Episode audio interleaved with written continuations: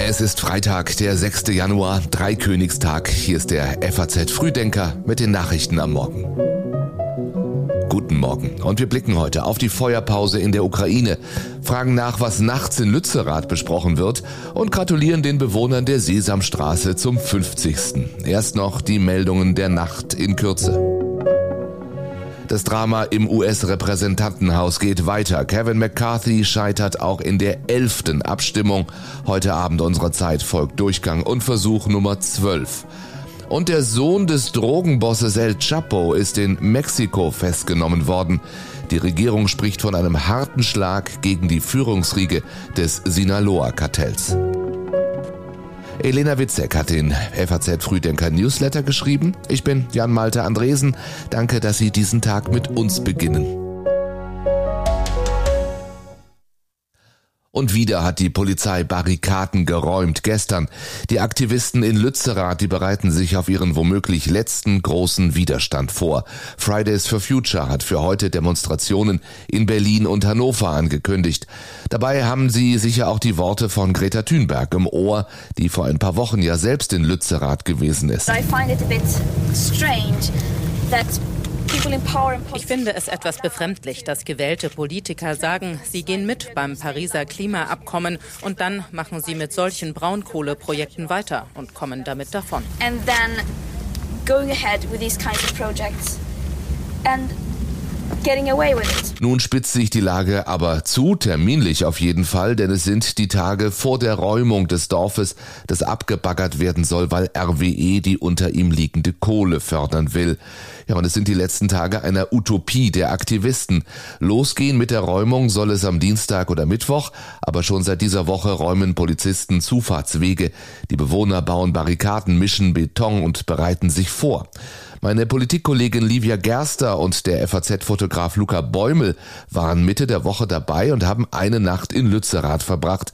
Ich war erstaunt, wie wenig los ist, sagte Livia nach ihrer Rückkehr.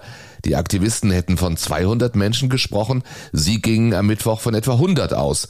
Von den 10.000, die unterschrieben haben, sie kämen, wenn es ernst werde, war noch nichts zu sehen. Aber Livia sprach von einer beeindruckenden Selbstverwaltung. Ihre Reportage erscheint am Wochenende in der FAS. Lesen können Sie sie schon heute Abend im E-Paper. Ja, das war das Aufregendste von allen, finde ich. Das war cool, ja. Schwitzig. Ja, ich, wir würden sehr gerne nochmal kommen. Junge Sternsinger nach ihrem Besuch gestern im Kanzleramt in Berlin. Das war sozusagen der Auftakt zum Tag der Heiligen Drei Könige. Der ist heute und damit auch traditionell Tag der Partei mit den drei Punkten. Die FDP hält ihr Dreikönigstreffen in Stuttgart ab. Geplant ist ein fulminanter Neustart angesichts der schlechten Umfragewerte und Wahlergebnisse. Wir sind die Partei der Eigenverantwortung und der Leistungsbereitschaft. Also stellen wir uns der Herausforderung das unverändert als richtig erkannte Profil jetzt herauszuarbeiten und zu stärken. Sagte FDP-Chef Lindner noch nach der verlorenen Niedersachsen-Wahl. Auch im Saarland ist die FDP nicht mehr im Landtag, in Schleswig-Holstein und in NRW aus der Regierung geflogen.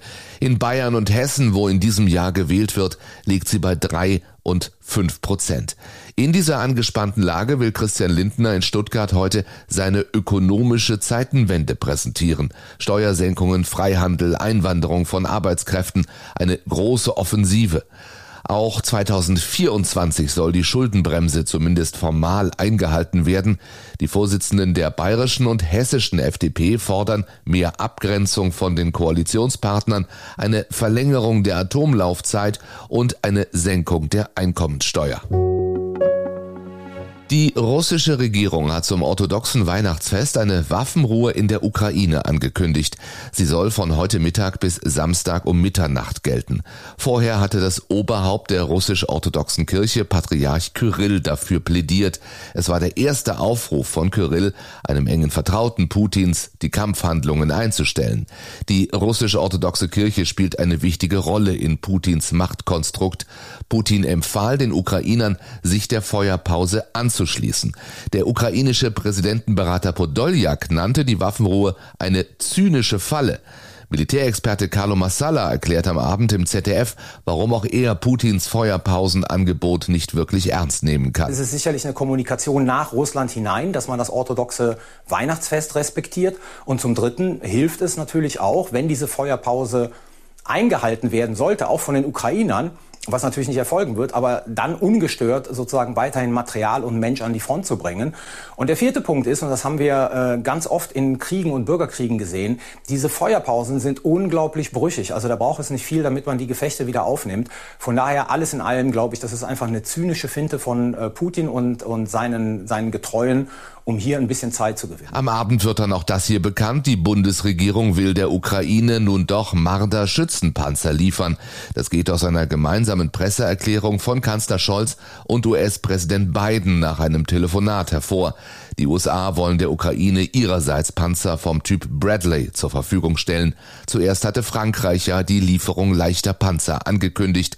Dazu sagt Carlo Massala. Ich denke, es ist ein Tabu gebrochen worden und äh, dieses Tabu beinhaltet, dass wir jetzt auch, je nachdem wie der Krieg in den nächsten Wochen und Monaten weiterverlaufen wird, auch über die Frage von äh, Main Battle Tanks, also richtigen Kampfpanzern, mhm. ähm, das sind ja alles keine Panzer, die, die richtigen Panzer, die wir jetzt liefern, sondern richtige Kampfpanzer im Sinne von Leo 2 oder Leclerc oder Abrahams diskutieren werden. Und wir werden auch sicherlich auch nochmal die Frage diskutieren, ob äh, die in osteuropäischen Staaten noch existierenden alten sowjetischen Kampfflugzeuge, also die MiG-29, nicht auch etwas wäre, was man in die Ukraine liefern sollte. Weil das ist genau das Gerät, das die Ukraine in dieser Phase des Krieges dringend benötigt. Der ukrainische Präsident Zelensky hat Kanzler Scholz für die angekündigte Lieferung gedankt. Wir werden noch ein Patriot-System und mächtige Panzertechnik bekommen.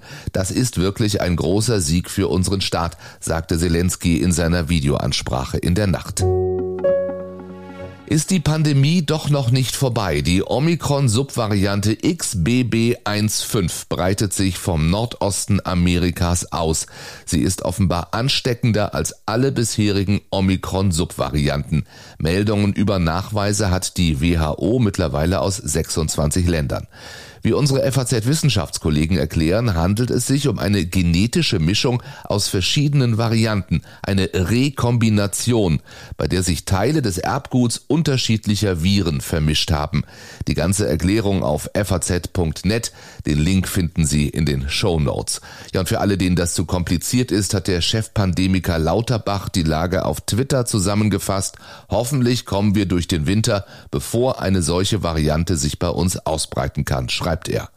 Fachleute glauben jedenfalls nicht, dass die Rekombinante gefährlicher, also im Sinne von tödlicher ist.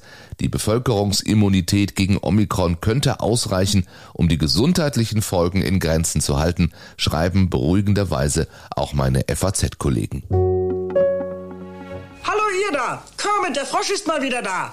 Heute will ich euch nämlich meine allerneueste Erfindung vorführen. Die Was passiert dann Maschine. Ja, guten Morgen auch. Geburtstagskind können wir sagen. Diesen Monat wird die deutsche Sesamstraße 50 und man muss nicht in den 70ern aufgewachsen sein, um eine emotionale Verbindung zu haben zu Kermit, zu Ernie, zu Bert oder zu Grobi. Guten Tag, schon zur Stelle. Ich bin Grobi und zugleich Ihr Ober. Stehe zu Diensten. Was kann ich für Sie tun? In den USA wurde die erste Folge vier Jahre vor dem Deutschlandstart ausgestrahlt. Die Idee war ein Programm für Familien, die nicht gerade in der Upper East Side wohnten. Die Sesamstraße war eine Straße mitten in New York mit Mülltonnen und mit Straßenlärm.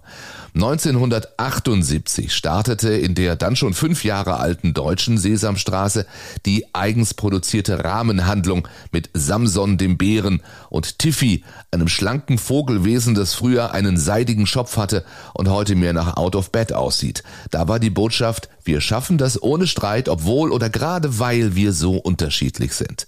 Gefeiert wird groß am Wochenende. Der NDR hat ein würdiges Programm geplant. In der ARD Mediathek gibt es ein ganzes ganzes Sesamstraßen-Special. Warum hast du mir nicht gesagt, dass du vorbeikommst? Denn ich, äh, denn ich weiß gar nicht, was ich dir anbieten soll, denn, denn ich habe nichts. Ja, ja was? Kekse. Dann ist heute ja auch noch Finale der Vier-Schanzentournee hoch über Innsbruck auf der Berg-Isel-Schanze. Die Deutschen spielen da keine Rolle mehr. Das Team ist in diesem Jahr weit hinter seinen Möglichkeiten zurückgeblieben. Da ist eigentlich nur Andreas Wellinger, der auf Platz 8 liegt mit 100 Punkten Rückstand. Mehr ist nicht drin. Wir entlassen Sie jetzt in diesen Freitag. Wenn Sie uns in Bayern oder Baden-Württemberg hören, dann genießen Sie den Feiertag heute. Der Rest von Deutschland geht dann morgen ins Wochenende und Montag treffen wir uns alle wieder zum nächsten FAZ Frühdenker mit den Nachrichten am Morgen. Bis dahin.